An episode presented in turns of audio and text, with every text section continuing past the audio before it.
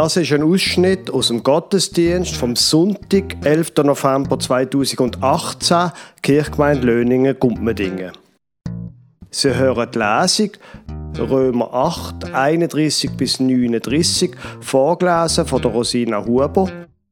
Und dann hören Sie die Predigt von der Gabriela Tanner-Schöttli über Hiob 14, 1 bis 6.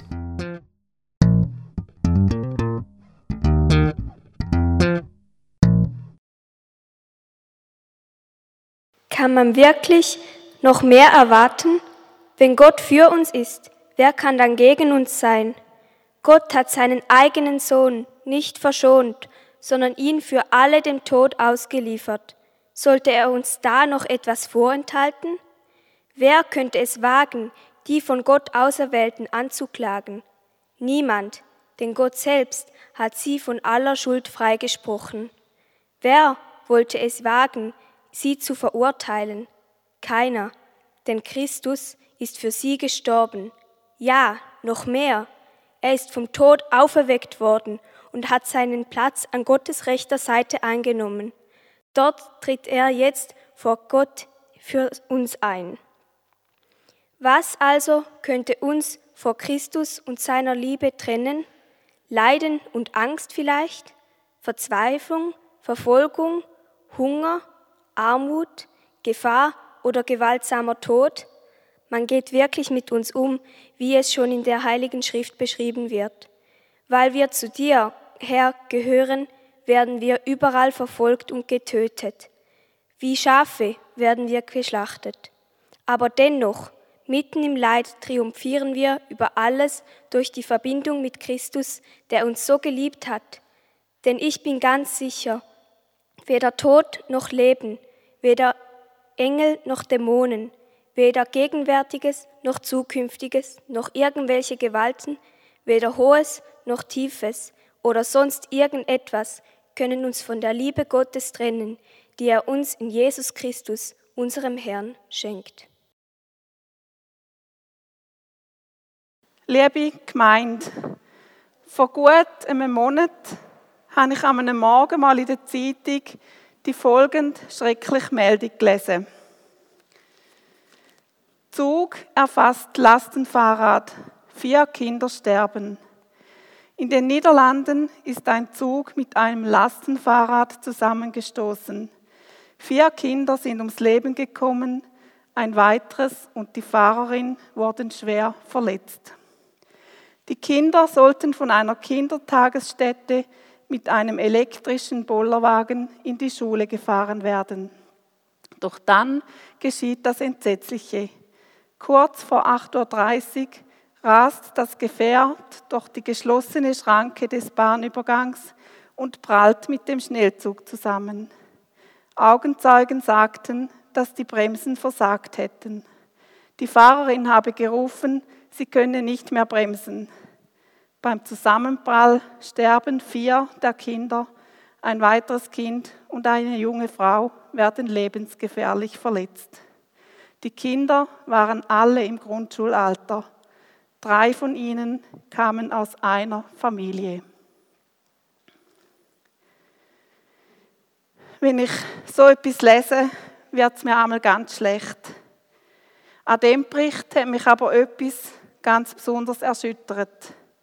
Von diesen vier Kindern, die beim Unfall gestorben sind, sind drei von einer von der gleichen Familie gewesen. Am Morgen ein Haus noch voller Leben. Kurz darüber ab ist alles still und leer. Kein einziges von diesen Kindern kommt je wieder heim. Da ist mehr, als irgendjemand ertragen kann. In der Bibel begegnet mir einem Mann, wo in seinem Leben ebenfalls extrem viel Unerträgliches und viel Leid erlebt hat. Es wird Hiobs Botschaft ist in unseren Wortschatz eingegangen. Eine Hiobs-Botschaft. Wir alle wissen, dass dann etwas ganz Schlimmes passiert ist. So wie in dem Zeitungsbericht. Oder eben so wie all die Sachen, wo der Hiob erlebt hat. Der Hiob ist ein frommer, ein gottesfürchtiger Mann. Er hat nach Gottes Gebot gelebt, hat seinen Mitmenschen gut zu tun und hat Gott vertraut. Gott hat ihn auch reich gesegnet. Seine sieben Söhne und drei Töchter sind ihm eine grosse Freude Er war reich hat Tausende von Schafen, Kamel, Rinder und Esel gehabt. Und dazu natürlich einen Haufen Knecht und Mägd. Von einem Tag auf den anderen bricht aber das schöne Leben plötzlich in zwei. Der Hiob trifft unverständlich schweres Leid. Tiere werden alle gestohlen, die Bediensteten von räuberischen Banden tötet und alle, alle seine Kinder kommen bei einem Erdbeben ums Leben. Alles ist weg. Und damit nicht genug. Der Hiob selber kommt eine fürchterliche Hautkrankheit über. Üble Geschwür breitet sich aus seinem ganzen Körper aus, von der Fußsohle bis an den Scheitel. Der Hiob erlebt so wahnsinnig viel Leid, dass er es eigentlich kaum ertragen kann. Er kommt die ganz dunkel, die tief schwarze Seite vom Leben zu spüren über. Und trotzdem haltet er Gott fest und sagt so schöne Sätze wie, der Herr hat gegeben, der Herr hat genommen, der Name des Herrn sei gepriesen. Oder, das Gute haben wir von Gott angenommen, sollten wir dann nicht auch das Unheil annehmen? An dieser Stelle ist mir geneigt, die Bibel zuzuschlagen und nicht mehr weiterzulesen. Schön, wenn der Hiob so reagieren kann, aber mal ehrlich, da ist doch gar nicht möglich. Wer von uns Normalsterblichen könnte auf diese Art und Weise mit so viel Unglück umgehen? Sogar seine Frau ratet ihm, sich doch von Gott loszusagen. Wieso sollte Hiob weiterhin einem Gott vertrauen, wo so viel Böses zulässt? Das bringt doch nichts. Wenn wir die Bibel nicht zuschlagen, sondern weiterlesen, erfahren wir, dass die Freunde vom Hiob auf Besuch kommen, um mit ihm zusammen zu klagen und ihn zu trösten.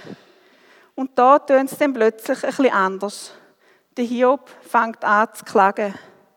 Er verflucht den Tag von seiner Geburt und er wird lieber tot sein, als all das zu erleiden, was er jetzt gerade durchmacht. Zuerst einmal sitzen die Freunde sieben Tage und sieben Nächte beim Hiob. Sie hören seinem Klagen zu und kein von ihnen sagt etwas zu ihm, weil sie sehen, dass der Schmerz vom Hiob sehr, sehr groß ist. Sie schweigen. Und erst dann, nach einer ganzen Woche, machen sie sich auf die Suche nach Antworten, auf die Frage nach dem Warum, auf die Frage, wieso einem guten Mensch Böses widerfahren kann. Denn dazumals hat gegolten, der, der gut lebt, dem geht es auch gut. Die Antwortversuche der Freunde sind, obwohl über 2000 Jahre alt, heute etwa die noch genauso zu hören. Irgendeinen Sinn hat der Ganze sicher. Du siehst ihn einfach noch nicht. Irgendeinen Grund gibt es dafür. Vielleicht ist es eine Strafe für etwas, was du gemacht hast. Oder es ist eine Prüfung oder eine Erziehungsmaßnahme von Gott. Hiob, wir können Gottes Weg nicht verstehen, aber es kommt schon alles gut. Und vielleicht lernst du ja etwas Wichtiges für dein Leben daraus. Doch egal, was für Antworten und Erklärungen man sich zurechtlegt, einem Betroffenen hilft da überhaupt nicht. Es macht die Sache oft nur noch schlimmer. Und es ist auch heute noch so. Wir tun uns sehr schwer, etwas einfach stutzeln und sagen, es ist ungerecht. Es ist so etwas von falsch. Es ist grundlos. Punkt. Der Hiob wird auch zunehmend zorniger über die Reden von seinen Freunden. Am Anfang versucht er noch, ihre Argumente zu würdigen. Aber dann explodiert er und sagt zu seinen Freunden, ja, ihr seid die Leute, mit euch wird die Weisheit sterben. Ihr seid Lügentüncher und seid alles unnütze Ärzte. Wollt ihr Gott verteidigen, mit Unrecht und Trug für ihn reden? Ihr seid allzumal leidige Tröster. Und dann klagt er weiter. Und er klagt nicht nur, nein, jetzt klagt er an. Und zwar Gott selber klagt er an. Ich lese den heutigen Predigtext aus dem Hiob 14, es sind Vers 1 bis 6. Der Mensch von der Frau geboren lebt nur kurze Zeit und ist voll Unruhe. Wie eine Blume blüht er auf und verwelkt, gleich einem Schatten flieht er und hat keinen Bestand. Ja, über einem solchen hältst du deine Augen auf und gehst mit mir ins Gericht. Wie könnte denn ein Reiner von einem Unreinen kommen? Nicht ein einziger. Wenn doch seine Tage bestimmt sind, die Zahl seiner Monate, bei der festgelegt ist, und du ihm ein Ziel gesetzt hast, das er nicht überschreiten kann, so schaue doch weg von ihm und lass ihn in Ruhe, damit er seinen Tag froh beendet wie ein Tagelöhner. Für den Hiob ist klar, der Mensch lebt so kurz wie eine Blume. Er ist unbeständig, er ist nichtig, unbedeutend. Und doch schaut Gott unser Leben an und will jetzt auch noch beurteilen, wie wir gelebt haben. Und ach, es gehört doch einfach zum Menschen dazu, dass er nicht perfekt ist, dass er Fehler macht, Schon seit Anbeginn der Menschheit hat der Mensch Schuld auf sich geladen. Wie soll jetzt je ein Mensch wieder rein sein So rechtfertigt sich der Hiob und klagt Gott an. Gott hat das Projekt Mensch völlig falsch aufgeleistet. Und wenn das so ist, dann soll Gott doch einfach wegschauen. Er soll uns Menschen doch einfach in Ruhe lassen. Schau weg, Gott. Lass mich in Ruhe. Ich ertrage es nicht, dass du jetzt auch noch schaust, was ich mache. Ich ertrage deine Nähe überhaupt nicht. Gott, du bist mir fremd worden. Du bist mir zum Find worden. Ich verstand dich nicht. Und ich will jetzt schlicht und einfach den Feierabend geniessen, den ich eigentlich verdient habe. Nichts anders. Der Hiob fühlt sich von Gott betrogen. Er fühlt sich angegriffen. Die ganze Vorstellung von Tun und Ergo bricht auseinander. Und für den Hiob fühlt sich da völlig unrecht an. Und drum, drum steigert sich seine Klage zur Anklage gegenüber Gott. Der Hiob schreit die Findschaft raus, die er Gott gegenüber empfindet. Seine Worte klingen fast gotteslästerlich. Aber was der Hiob sagt, passiert nicht anonym oder irgendwie hindurch. Der Hiob wendet sich direkt an Gott. Sein Klagen passiert in der Form vom Gebet. Der Hiob lehnt sich auf gegen das vermeintliche Unrecht, wo ihm widerfährt. Er ringt mit Gott und er nimmt kein Blatt fürs Maul. Sein Betten klingt wie ganz etwas Selbstverständliches. Dazu ist es vielleicht wichtig zu wissen, dass Betten für Juden so selbstverständlich ist, dass es ursprünglich gar keine extra Worte dafür gegeben hat. Betten heisst rufen, frohlocken, lachen, brüllen, schimpfen, flehen, schreien, je nach Situation. Beim Betten ist alles möglich. Betten kann man in jeder Tonlage. Und wenn wir uns an Gott wenden, dann gibt er uns auch eine Antwort, so wie wir es schon im Eingangswort gehört haben. Die Antwort von Gott kommt nicht sofort und nicht immer so, wie wir es uns vorstellen. Aber Gott geht auf uns ein. So war es auch beim Hiob. Nach all dem Klagen, dem Rechtfertigen, dem ganzen Hin und Her zwischen dem Hiob und seinen Freunden, der Unschuldsbeteuerungen, dem Schimpfen und Schreien und der Aufforderung, Gott möchte doch mal seinen Standpunkt darlegen und mit dem Hiob in einen Rechtsstreit eintreten. Da meldet sich Gott selber zu Wort.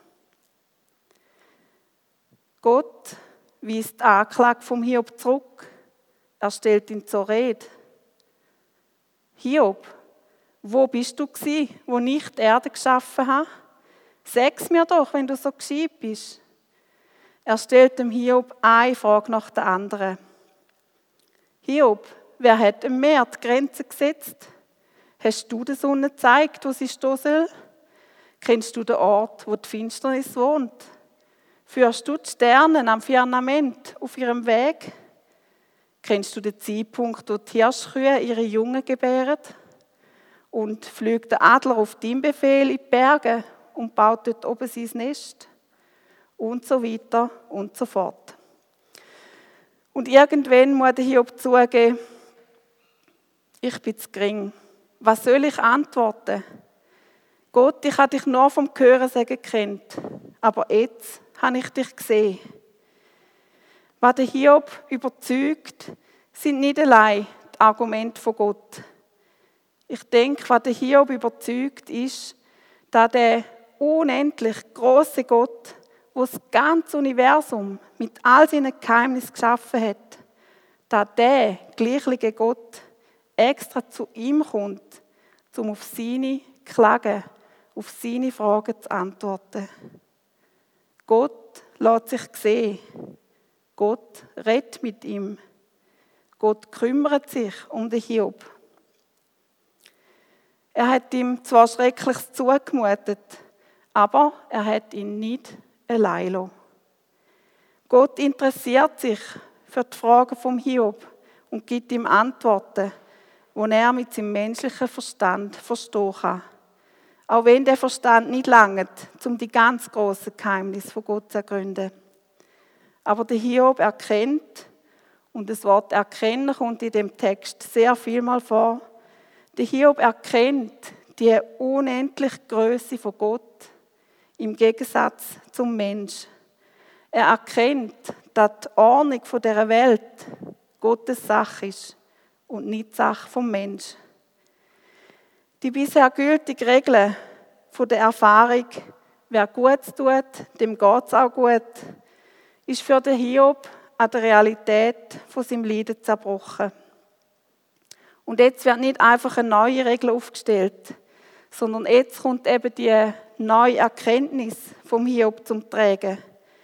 Man könnte vielleicht auch sagen, der Hiob hat erkannt, dass es nicht zuerst um die Umstände geht, sondern dass es um die Beziehung von dem großen und allmächtigen Gott zu uns kleinen und geringen Menschen geht. Es geht darum, dass diese Beziehung sogar Anklage, Wut und Trauer aushaltet und dass sich Gott nicht von uns abwendet, selbst wenn wir ihn nicht verstehen. Selbst wenn wir sagen, lass mich in Ruhe. Gott bleibt bei uns, in allem inne. Oft ist es ungerecht, was passiert. Und es gibt keine einfache Erklärung dafür. Ich glaube, es ist ganz wichtig, die Geschichte vom Hiob uns nicht auffordert, es Leiden zu vernünftigen, krampfhaft einen Grund dafür zu finden oder demütig als Gott gegeben anzunehmen. Wir dürfen aufbegehren, wir dürfen streiten, wir dürfen kämpfen. Und wir lesen sogar, dass Gott sich schlussendlich ganz klar auf die Seite vom Hiob stellt. Zumindest was die Ungerechtigkeit und seine Schuldlosigkeit betrifft. Und gleichzeitig wies Gott die Freunde vom Hiob zurecht und sagt, ich bin wütend auf euch. Ihr habt in euren Reden nicht recht gehabt. Es ist nicht wahr, wenn ihr zum Hiob gesagt habt, sein Leiden ist keine Erziehungsmaßnahme. Es gibt keinen Grund in dieser Art, wie ihr vermutet. Und er ist auch nicht einfach selber schuld. Vielmehr ist da, wo der Hiob gesagt hat, wahr. In seinem Ringen mit Gott, durchs Anklagen und dem Aussprechen von allem, wo ihn umtritt, hat der Hiob die überwältigende Gegenwart von Gott erfahren. Die Begegnung mit Gott ist im Hiob aber erst gelungen, nachdem er all seine Klage und all seine bedrückenden Gedanken ausgesprochen hat und sie Gott vor die Füße geworfen hat. Erst dann ist er bereit für die Antwort von Gott. Und auch erst dann ist er bereit sich wieder neu Gott zu öffnen und sich ihm wieder neu anzuvertrauen. Es ist wichtig und gut, das zu sagen und rauszuschreien, was wir nicht begreifen, was wir ungerecht finden. Gott kann umgehen damit. Er haltet uns aus. Er hebt uns fest. Egal, ob unsere Geschichte ein Happy End hat oder nicht. Die Geschichte vom Hiob ist zumindest am Anfang ja nicht unbedingt prädestiniert für ein Happy End. Die Chance, dass der Hiob sagt, mit dem Gott will ich nichts mehr zu tun haben. Wo ist er gewesen? Wieso hat er mich nicht beschützt? Wieso passiert da alles gerade mir? Die Chance ist riesig. Die Chance ist auch bei ganz vielen anderen Lebensgeschichten riesig. Bei der Familie aus Holland, bei allen, die auf der Flucht sind, auch bei Leuten in unseren Dörfern. Von unserer menschlichen Seite her völlig nachvollziehbar. Aber es gibt eben auch Zeiten von Gott. Und Gott ist da. Zmitzt innen im Leid, zmitzt innen im Schmerz. Denn, wenn wir nur noch schreien, aufbegehren und uns alles zu viel wird. Aber wir haben es gehört in der Lesung. Nichts und niemand kann uns aus Gottes Hand reissen. Weder Tod noch Leben, weder Engel noch Dämonen, weder Gegenwärtiges noch Zukünftiges, noch irgendwelche Gewalten, weder Hohes noch Tiefes oder sonst irgendetwas auf der Welt können uns von der Liebe Gottes trennen, die er uns in Jesus Christus, unserem Herrn, schenkt. Wir sind ganz und gar aufgehoben in dieser Liebe von Gott. Dieser Liebe, wo so weit geht, dass Gott selber zu uns müden, verbrauchten, schwachen auf die Erde gekommen ist. Der Gott, der das ganze Universum geschaffen hat und das ganze Weltengeschehen lenkt, der Gott ist zum Hiob, der ist zu mir und zu dir gekommen. Und die Liebe von Gott geht sogar so weit, dass sein Sohn am Kreuz für alles Unreine und all unsere Schuld mit seinem Leben zahlt. Ich weiß, mein Erlöser lebt. Der bekannt und mehrfach vertonte Ausspruch vom Hiob, der mitten in seinem Klagen auftaucht, mitten in seinem Ringen, hat er da zu seinen Freunden gesagt, ich weiß, mein Erlöser lebt. Zumindest in der größten Verzweiflung taucht da eine Hoffnung auf, dass es irgendwo doch noch einen Halt gibt, dass der Sturz nicht ins Bodenlose geht, dass da Gottes Hand ist und uns nichts, gar nichts aus dieser Hand reissen kann. Gott fängt uns auf, wie wir dazu lassen und parat sind, uns in seiner Hand zu bergen. Für den Umgang mit dem Leiden wird es nie eine einfache Lösung geben. Es wird nie Antworten geben, die wirklich helfen. Ich bin froh, dass hier Buch nichts von der Schwere vom Leiden wegnimmt. Es lotet sogar die ganze Tiefe vom Schmerz aus. Aber es weist auf den hin, wo im Hohen und im Tiefen an unserer Seite ist. Auf den, wo unseren Schmerz kennt und unsere Tränen teilt. Denn, wie es der Hiob sagt, unseren Erlöser, der lebt. Und mit Erlöser meint er der, wo schlussendlich allem Unheilen entsetzt, allem Schmerz, allem Leid, aller Ungerechtigkeit. Ich weiß, mein Erlöser lebt. Amen.